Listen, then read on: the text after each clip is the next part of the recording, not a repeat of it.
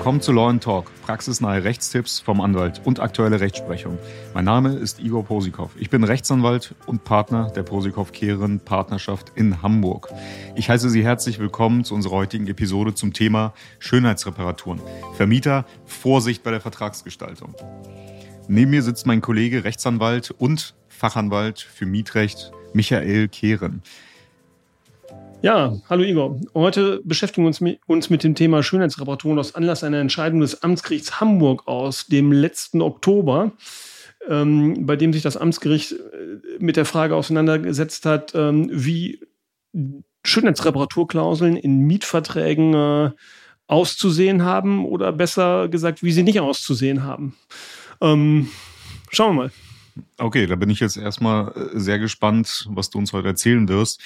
Ich würde vorschlagen, du erzählst vielleicht am Anfang erstmal, was überhaupt Schönheitsreparaturen sind. Dann vielleicht können viele damit gar nichts anfangen. Ja, oder noch nicht. Aber dazu gibt es tatsächlich sogar eine ausführliche gesetzliche Definition in einem Gesetz, das nicht jeder kennt, nämlich in der zweiten Berechnungsverordnung. Das ist ein Gesetz, das eigentlich für ähm, öffentlich geförderten Wohnraum platt gesagt für Sozialwohnungen gilt. Aber Paragraph 28 dieser zweiten Berechnungsverordnung definiert, dass Schönheitsreparaturen das Tapezieren, Anstreichen oder Kalken der Wände und Decken, das Streichen der Fußböden und der Heizkörper einschließlich der Heizrohre, der Innentüren sowie der Fenster und der Außentüren von innen umfasst. Das ist eine Definition, die man als Jurist, der sich mit Mietrecht beschäftigt, eigentlich im Schlaf können sollte und muss, findet sich aber auch in vielen äh, Mietverträgen äh, wieder. Okay, dann stellt sich natürlich jetzt auch gleich die nächste Frage. Wer muss denn diese Schönheitsreparaturen durchführen? Muss es der Mieter oder der Vermieter machen? Naja, nach den gesetzlichen Bestimmungen oder nach dem gesetzlichen Leitbild ist das eigentlich Aufgabe des Vermieters, weil es zu seiner Instandhaltungsverpflichtung ähm, bezüglich des Mietobjektes, bezüglich der Mietwohnung gehört. Das ergibt sich daraus, dass äh, das Gesetz in 538 BGB bestimmt, dass Veränderungen und Verschlechterungen die durch einen vertragsgemäßen Gebrauch der Mietsache entstehen, ähm, vom Mieter nicht zu vertreten sind. Diese Formulierung des Gesetzes bedeutet ganz vereinfacht gesagt, ähm, eine reine Abnutzung der Mietsache ist durch die Zahlung der Miete bereits abgegolten. Und es ist Aufgabe des Vermieters, ähm, diese Abnutzungsspuren wieder zu beseitigen. Also in der Praxis machen das aber trotzdem die Mieter oder wie genau schaut es da aus? Mm, ja, in der Lebenswirklichkeit äh, sollen es die Mieter machen. Das liegt daran, dass diese Instandhaltungsverpflichtung des Vermieters durch vertragliche Vereinbarung auf die Mieter ähm, überbürdet, abgewälzt werden kann. Ähm, und deswegen, du hast bestimmt auch schon mal einen Mietvertrag unterschrieben, da gibt's immer äh, große Absätze, die sich eben mit Schönheitsreparaturen oder Renovierungspflicht des Mieters beschäftigen. Das liegt daran, dass äh, nach der Rechtsprechung die Abwälzung möglich ist, wenn es eine eindeutige und hinreichend bestimmte äh, vertragliche Vereinbarung zwischen Vermieter und äh, Mieter über die äh, Übertragung der Schönheitsreparaturen oder Durchführung der Schönheitsreparaturen durch den Mieter ähm, gibt. Und genau da setzt jetzt äh, die Entscheidung des ähm, Amtsgerichts Hamburg an, das äh, letztes Jahr im Oktober entschieden hat, dass die formularvertragliche Formulierung einer Schönheitsreparaturklausel mit dem Wortlaut das Streichen der Innentüren, der Fenster und Außentüren von innen nicht hinreichend deutlich ist, ähm, was der Mieter tatsächlich machen muss. Denn das Amtsgericht hat gesagt, äh, dadurch ist nicht klar, dass die Fenster nur von innen äh, gestrichen werden müssen und dass nur das von dem äh, Mieter geschuldet ist.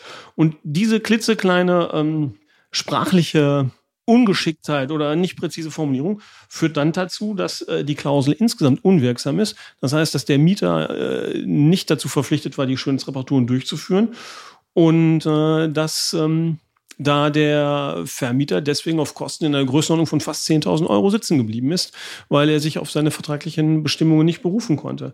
Also in dem Fall äh, kleine Ursache, große Wirkung. Mhm, so kann man das formulieren. Also wenn wir vom, also wir bewegen uns hier im Mietrecht und im Vertragsrecht ähm, ganz offensichtlich.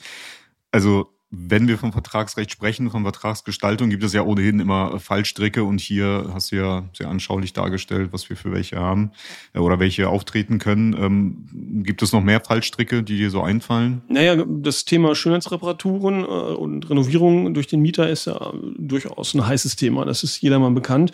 Ähm, da hat es in den letzten äh, Jahren und Jahrzehnten eine umfangreiche Rechtsprechung zugegeben. Ähm, bekannt ist zum Beispiel, dass der Bundesgerichtshof entschieden hat, dass eine Anfangsrenovierung durch den Mieter, durch einen formularmäßigen Mietvertrag, also einen einseitig vorgegebenen Mietvertrag, überhaupt nicht auf den äh, Mieter abgewälzt werden kann. Und äh, das nur möglich ist, wenn sich ähm, Vermieter und Mieter äh, im Rahmen ausführlicher Verhandlungen äh, darauf verständigen und der Vermieter dem Mieter für diese Anfangsrenovierung, die er durchführen soll, einen angemessenen Ausgleich in Geld äh, geben soll. Wobei die Formulierung angemessener Ausgleich natürlich auch wieder nicht präzisiert worden ist, sodass da immer noch nicht in der Rechtsprechung ganz klar ist, was das bedeutet. Sind es zwei Monatsmieten, vier Monatsmieten, sechs Monatsmieten? Wird sicherlich auch davon abhängen, wie heruntergewirtschaftet die Wohnung übernommen wird. Ähm, darüber hinaus äh, ist auch bekannt, dass äh, die Verpflichtung auf den Mieter laufende Schönheitsreparaturen, also während der Dauer des Mietverhältnisses die Wohnung öfter mal äh, zu streichen, ähm, nur dann übertragen werden kann, wenn grundsätzlich die Wohnung renoviert übergeben wird. Und äh, wenn das nicht der Fall ist, gilt auch hier, dass die laufenden Schönheitsreparaturen nur abgewälzt werden können, wenn der Mieter einen angemessenen Ausgleich in Geld dafür bekommt, dass er eben keine äh, renovierte Wohnung äh, übernimmt. Und die Sache spitzt sich zu, dass eine Endrenovierung, also eine Verpflichtung des, äh, des Mieters, beim Mietende die Wohnung renoviert an den Vermieter zurückzugeben, ähm, vertraglich fast auch nicht vernünftig gestaltet werden kann, weil insbesondere eine solche Klausel immer berücksichtigen muss, äh, zum Beispiel, ähm, wann die letzte Renovierung durch den Mieter stattgefunden hat. Und diese Beispiele lassen sich äh, fortsetzen. Also bei der Gestaltung von ähm, vertraglichen Klauseln in diesem Zusammenhang muss man tatsächlich äh, sehr aufpassen und äh, man sollte in der Praxis wahrscheinlich äh, eher weniger regeln als mehr, also nicht zu detailliert alles. Ja, kannst du das vielleicht noch einmal konkretisieren, vielleicht noch ein, zwei weitere Beispiele aus der Rechtsprechung nennen? Das wird ja die Leute wahrscheinlich interessieren.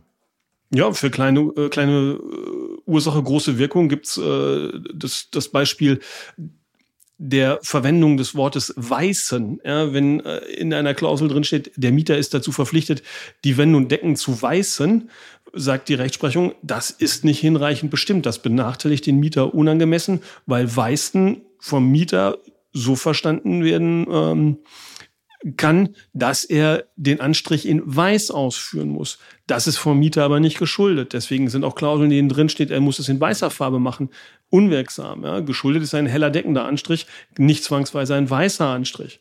Dann hatte ich gerade gesagt, die Sache mit dem starren Fristenplan. Das kennt eigentlich jeder, wenn äh, von dem Mieter verlangt wird, dass ähm, die Renovierung äh, schematisch nach drei, fünf, sieben Jahren durchgeführt wird, ähm, sagt die Rechtsprechung, das ist in der Regel unwirksam, weil es den Mieter unangemessen benachteiligt, weil nicht klar ist, ob überhaupt äh, nach Ablauf dieser Fristen ein renovierungsbedürftiger Zustand äh, besteht.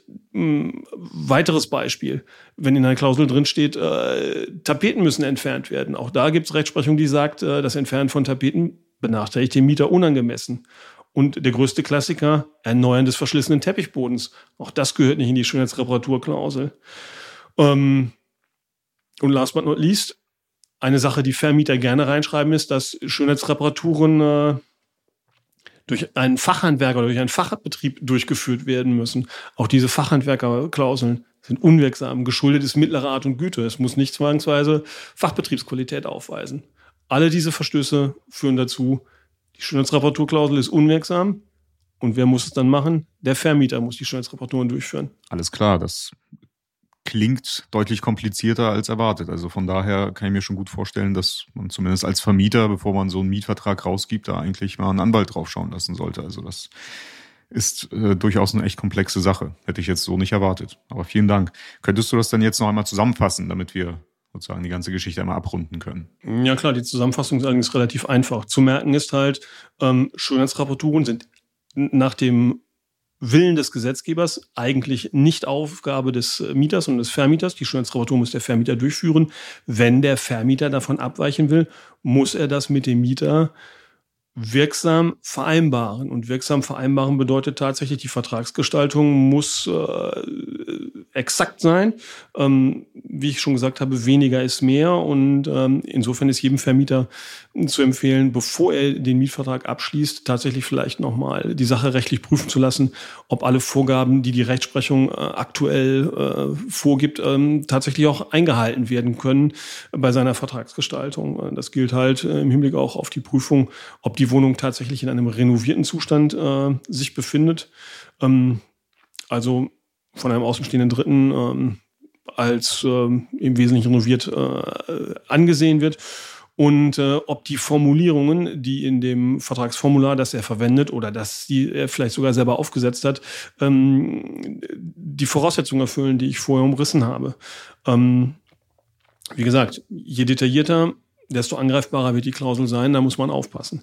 Vertragsprüfung lohnt sich in diesem Fall tatsächlich, denn das Beispiel Amtsgericht Hamburg zeigt, 10.000 Euro sind dann letzten Endes sonst beim Vermieter verbleibend, weil ist die Vertragsgestaltung unwirksam, muss der Mieter nachher die Wohnung lediglich schadenfrei und besenrein übergeben, aber nicht dekoriert oder mit schöner Reparaturen durchgeführt.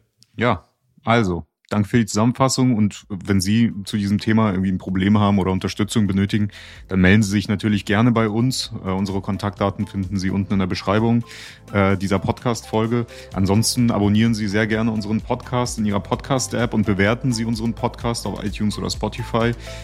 Wenn Sie sich für andere Themen interessieren oder irgendwelche spezielleren Themen aus diesem Bereich, dann schreiben Sie uns sehr gerne eine E-Mail. Unsere E-Mail-Adresse lautet kontakt at lawandtalk.de. Und vielen Dank, dass Sie die Folge angehört haben. Wir hören uns in der nächsten Folge. Dann bis gleich. Bis gleich.